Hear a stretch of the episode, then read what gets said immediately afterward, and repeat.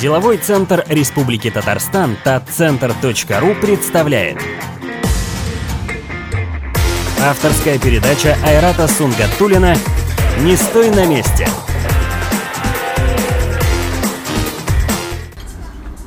Доброе утро, добрый день, ну или же добрый вечер, дамы и господа, уважаемые слушатели. Меня зовут Айрат Сунгатулин, и мы продолжаем серию передач «Не стой на месте», которая направлена на развитие предпринимательства в Республике Татарстан и в целом России.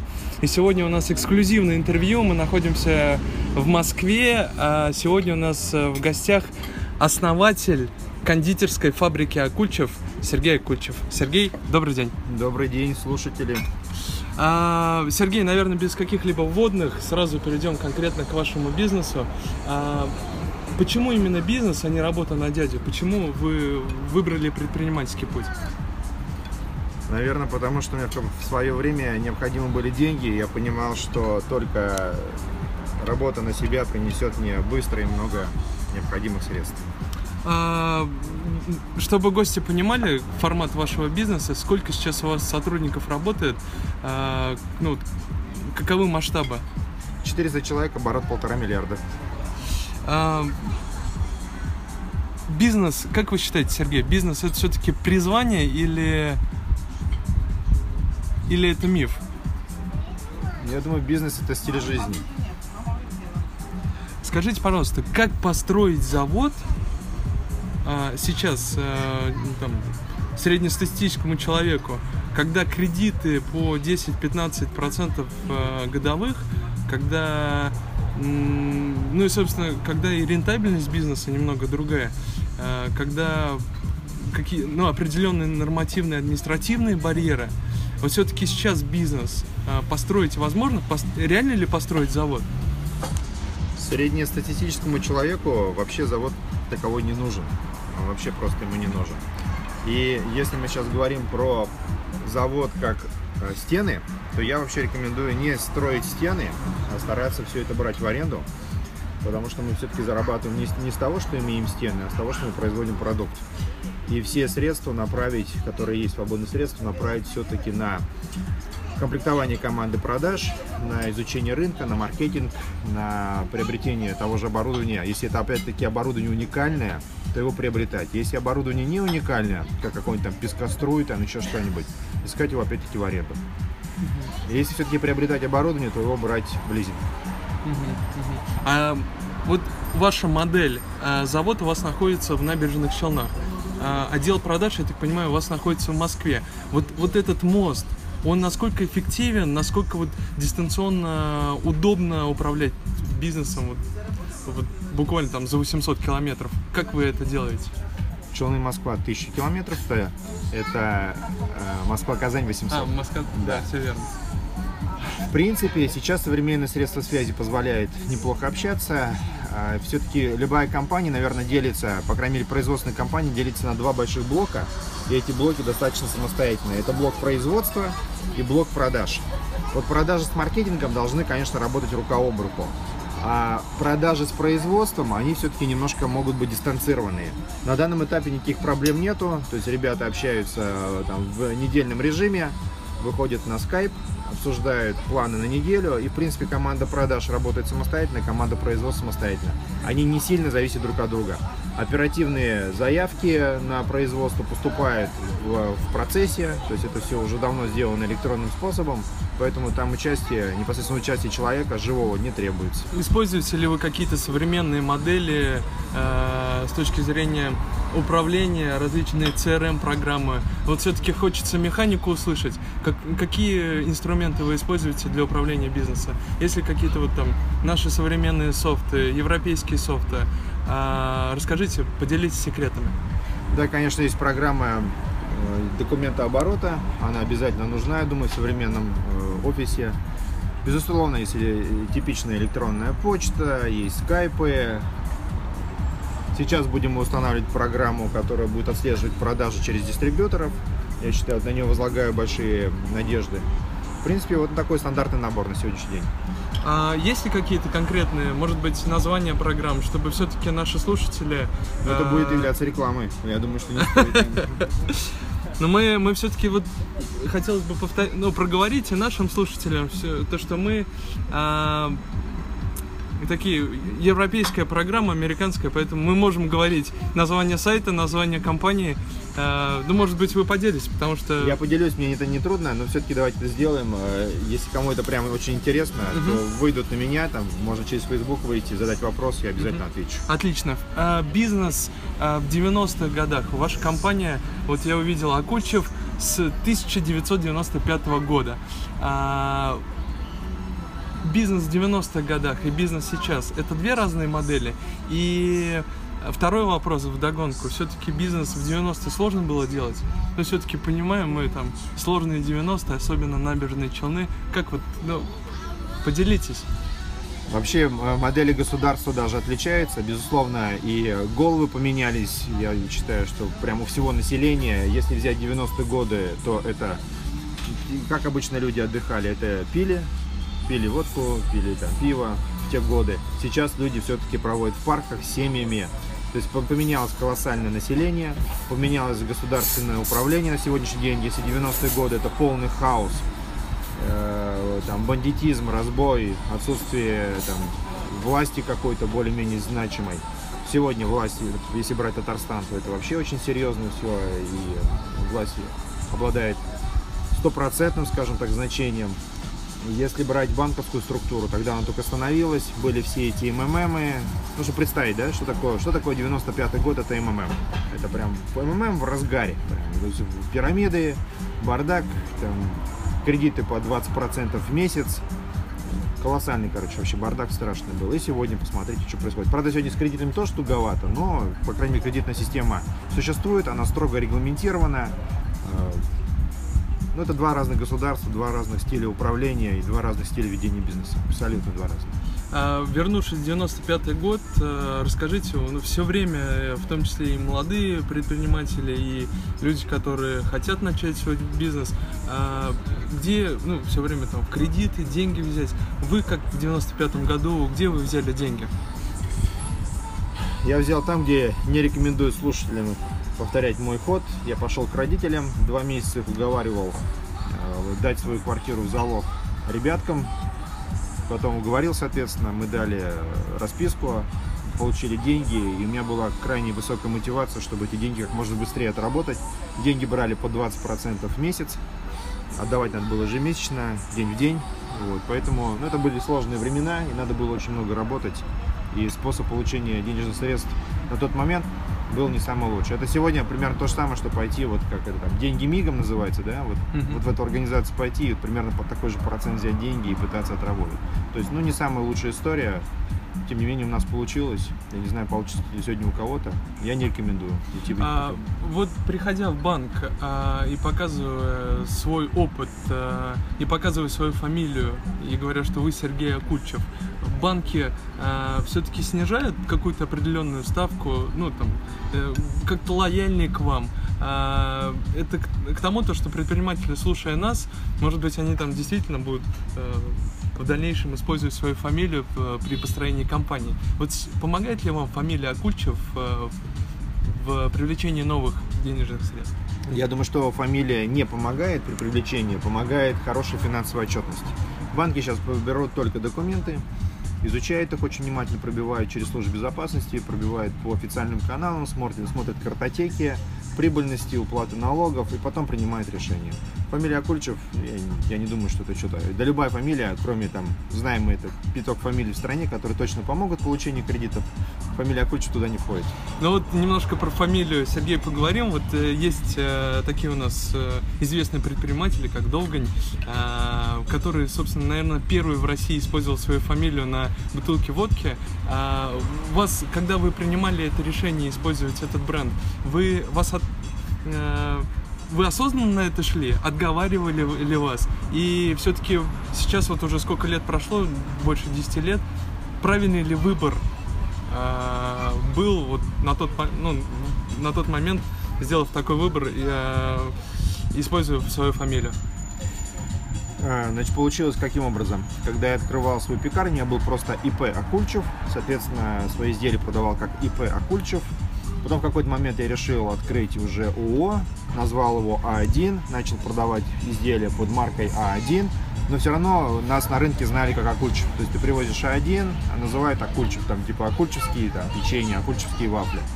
Какой-то момент мы поняли, что нет смысла заниматься этой профанацией и решили, что оставим бренд все-таки, будем создавать уже бренд Акульчев непосредственно. А вы с такими ребятами крупными, как Довгань, Тиньков, знакомы? Вот контактируете как-то, вот, особенно сейчас, э, живя в Москве? А, у меня были а, разовые встречи там, и, там и с Карпуновым, и с Тиньковым, и с Хасисом. То есть я иногда практикую такие встречи для того, чтобы познакомиться, послушать людей, какую-то мысль свою там высказать и задать какой-то вопрос. Да, я иногда практикую такие вещи. А когда вы формируете команду, каких людей вы предпочитаете взять э, в себе в люди э, с теми, с теми ребятами, которые пойдете в бой? Самое главное качество, которое я всегда говорю, это надежность. То есть ты человеку должен верить. Это качество номер один. Второе качество, в нем должно быть очень много энергии. И третье качество очень важно, он должен быть обучаемый. Если эти три качества есть, то это мой человек. А как найти таких людей, Сергей? Искать, искать и находить, общаться. Расскажите, может быть, какие-то механизмы, вот есть там headhunter.ru, может быть, еще какие-то истории у вас есть, может быть, вы в социальных сетях ищете, в том же Фейсбуке. Есть ли какие-то вот такие механизмы, хочется их прощупать? А, сейчас вот как раз вот здесь фамилия Кокульчев уже помогает. Если брать э, кредиты не помогает, то, э, то поиск людей помогает. Часть людей сами меня находят, пишут в фейсбуках, либо приходят через HeadHunter и говорят, мы хотим именно работать в вашей компании, почему, и обосновывают именно почему, и дальше ты их уже оцениваешь. То есть я сам, в принципе, не сильно занимаюсь поиском, люди сами приходят и э, предлагают быть в нашей команде. А там ты уже выбираешь, подходит он, не подходит человек. А, когда мы встречались, когда в гостях передачи был э, Леонид Барышев, я ему задал вопрос о том, э, сколько раз можно упасть за свою жизнь делая ошибки в бизнесе. Он говорит о том, то, что до 25 лет можно там, можно и скорее всего и нужно максимально э, там прогореть максимально раз. А в вашем случае, вот в вашем в вашей картине мира, сколько предприниматель может раз э, ошибаться, не ошибаться, до скольки лет могли бы по, по вашим ощущениям? Я сейчас, конечно, скажу какие-то правильные вещи. Не могу сказать, что я сам их придерживаюсь, либо исполняю. А, ну, как бы, если по-правильному говорить, то, по идее, человек должен, ну, имеет право ошибиться дважды. То есть, первый раз это опыт, и насчет этого вообще не надо, а, скажем так, как-то переживать, если ты ошибся. А, ну, второй раз это уже было бы не очень хорошо. То есть, максимум, то, что ты можешь ошибиться в какой-то какой-то деятельности или в как, принятии какого-то решения дважды, но не больше. Это максимум, что ты можешь себе позволить. Если говорить про бизнесы, то это количество не ограничено. Если ты открываешь один бизнес, он не получается, ты идешь, открываешь три, второй, третий, пятый, десятый, то, в принципе, для этого есть жизнь. Ты можешь, в принципе, всю жизнь пытаться открывать один либо другой бизнес. И это нормально.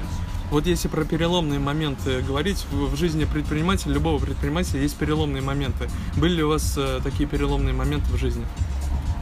Я думаю, у всех такие переломные моменты бывают. Причем они бывают, как правило, после каких-то хороших положительных э, жизненных этапов. Ну, настигает какой-то момент. Вот. Они бывают, есть, я думаю, они всегда будут, из этого вы жизнь состоит. Могли бы вы о них сказать, или все-таки это очень лично? Нет, там, я, конечно, могу сказать, у меня нет такого, я единственное, что их не очень сильно помню. То есть они когда приходят, тогда вот как бы тяжеловатенько. А когда проходит, ты вроде живешь и так сильно не помнишь. Давайте немножко про маркетинг поговорим. Вот модель такая, то, что в Москве сидят продажники, если так можно сказать, люди, которые продают а, как вы выстраиваете работу с торговыми сеть, сетями? Э, в этом случае работают ли ваши э, продажники с ними? Расскажите немножко про эту модель. Э, как, как работать, как заходить в том числе и в крупные компании, в так, такие торговые сети, как Магнит, X5 Retail Group. Есть ли какие-то секреты? Я просто расскажу, как мы, как свое мироощущение по поводу сетей. Будут ли там секреты какие-то, это уже сам слушатель решит. Во-первых, сети, они не враги ни нам, ни себе. Потому что сейчас вот часто мутируется такое мнение, типа сети злодеи, там что-то творят, там. На самом деле ничего подобного. Они очень умные, они очень грамотные, они умеют правильно зарабатывать деньги. Они встали в определенную нишу. Сегодня день продавца, к сожалению или к счастью, не знаю, но не производителя точно. Товаров им поступает огромное количество, и они имеют право выбора. И они выбирают то, что лучше всего продается. Все, точка. Если ты приносишь качественные, уникальные, хороший товар по правильной цене с поддержкой маркетинга, ты им нужен. Если ты этого не приносишь, они начинают тебя потихонечку выдавливать. Либо просто жестко говорят нет и не приходи. Поэтому, если вам сказала сеть нет, задумайтесь и услышьте то, что она сказала. Почему она сказала. Реально откройте свои глаза, проанализируйте полку, ценообразование, реально посмотрите качество. И если вы не соответствуете, если вы не конкурентоспособны, то примите те действия, чтобы стать конкурентоспособным. После этого вас сетка, конечно же, возьмет. Совсем недавно в Казани я зашел в одну из известных э, казанских, ну и в том числе и московских сетей, татарстанскую сеть. Зайдя в магазин, с левой стороны, буквально не пройдя метров 7, я увидел э, вашу продукцию. Вот это вот э, то, что э, ваша продукция находится прям практически при входе, это все-таки результат э, работы менеджеров или это хаотично как-то происходит? Ну, то, что вот человек заходит и практически видит вашу продукцию, буквально пройдя 5 метров. Это результат работы ваших менеджеров? Я думаю, что это какой-то частный случай, потому что э, это связано с расстановкой внутри магазина. Uh-huh. Возможно, проходила акция, возможно, мои ребята там что-то прогрузили акцию, я не знаю, но это частный случай. Uh-huh. В принципе, такого нет, что мы заходим и в первых 10 метрах находимся. Была ли успешная рекламная кампания? Могли бы рассказать какой-нибудь интересный кейс? Ну, например, там на Первом канале вы э, там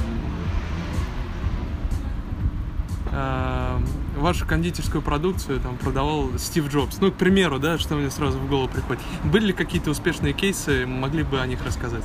К сожалению, по рекламе у меня таких кейсов хороших нету, чтобы они были яркие. Здесь, конечно, больше компания Махеев может рассказать и дать реально полезную информацию. Я думаю, к ним лучше обратиться. А, а как найти баланс, Сергей, вот между рекламной кампанией, э, маркетинговыми вложениями и продажами? Вот как вот этот баланс найти? Ну, например, э, там, меньше покупают, нужно больше вложить. Есть ли какая-то формула, вот, формула вложения в маркетинг и результатом? Однозначно э, нет, так, нет прямой зависимости, что чем больше вложил, тем больше отдача, потому что профукать на маркетинге можно любые деньги и ничего не получить. Это некая наука, причем часто наука, связанная с э, предвидением, с каким-то искусством даже. До конца ее никто не прочитал, никто не может сказать, что вот, вот это маркетинговое мероприятие или рекламное событие мы проведем и будет там вау-эффект. Бывают вообще какие-то спонтанчики, которые стоят 3 копейки, взрывают рынок, а бывает обратная ситуация, люди вваливают, причем глобальные корпорации с, ум, с умнейшими людьми вваливают там миллионы, миллиарды и просто выхлоп, просто пшик получается. У меня как бы нет такого гарантированной формулы, как что-то сделать. Я на данном этапе сейчас верю это в пиар, верю в интернет-продвижение, потому что сейчас от телевизора многие покупатели ушли. И особенно если говорить про молодежь, про активную часть населения, да. Если, конечно, говорить про сельское население, если ваши покупатели сельское население, либо малоактивная часть, то, конечно, это телевизор остался. Ящик пока там родит. А вы работаете с блогерами? В Москве очень много блогеров, которые читают, ну, к примеру, на Ютубе там свыше миллиона читателей. Вы как-то с ними взаимодействуете, прорабатываете вот эту социальную историю? Потому что когда я жил в Москве, это было порядка там двух лет назад, мы взаимодействовали, продвигая свой отель. Э, мы активно работали с топ-блогерами России, которые, ну там, я не знаю, какие там свою жизнь, вот как они встали, как там они погуляли, но их реально читают там миллионы. Вы как-то с ними взаимодействуете? И есть ли планы э, в этом направлении? Пока не взаимодействуем, планы есть. Мы, наверное, плавно, э, к сожалению, у нас время подходит к концу, мы плавно будем подходить э, к самому интересному, на самом деле. Это вопросы по Марселю Прусту. На эти вопросы нужно отвечать максимально быстро, максимально коротко. А, Сергей, вы готовы? Конечно. Качество, которое вы больше всего цените в мужчине? Мужественность. Качество, которое вы больше всего цените в женщине? Верность. Что вы больше всего цените в ваших друзьях? Надежность. Что является вашим недостатком? Агрессивность. Какое ваше любимое занятие? Не скажу. Какова ваша мечта о счастье? Мир во всем мире. каким вы хотели бы быть? Таким, каким есть. В какой стране вам хотелось бы жить? США. Ваш любимый цвет? Красный. Ваш любимый цветок? Пусть будет роза. Ваши любимые писатели? Не вспомню. Ваши любимые поэты? Не знаю таких вообще. Ну, Пушкин пусть будет, в принципе. Знаю Пушкин. Ваши любимые художники? Художники знаю. Много. Репин. Что вы больше всего ненавидите? Предательство. Реформа, которую вы цените особо высоко. Реформа?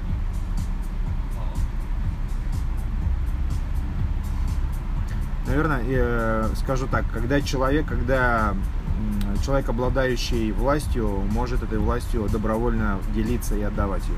Ваше состояние духа на данный момент? Бодрое, Ваш девиз? всегда вперед, Оказавшись перед Богом, что вы ему скажете? прости. Дорогие друзья, уважаемые слушатели, сегодня у нас в гостях был основатель кондитерской фабрики Акучев Сергей Акучев. Сергей, спасибо, Спасибо за вам. интервью. Спасибо. Дорогие друзья, с вами мы увидимся, услышимся ровно через один месяц. С вами был Айрат Сунгатулин. Всего доброго, до новых встреч.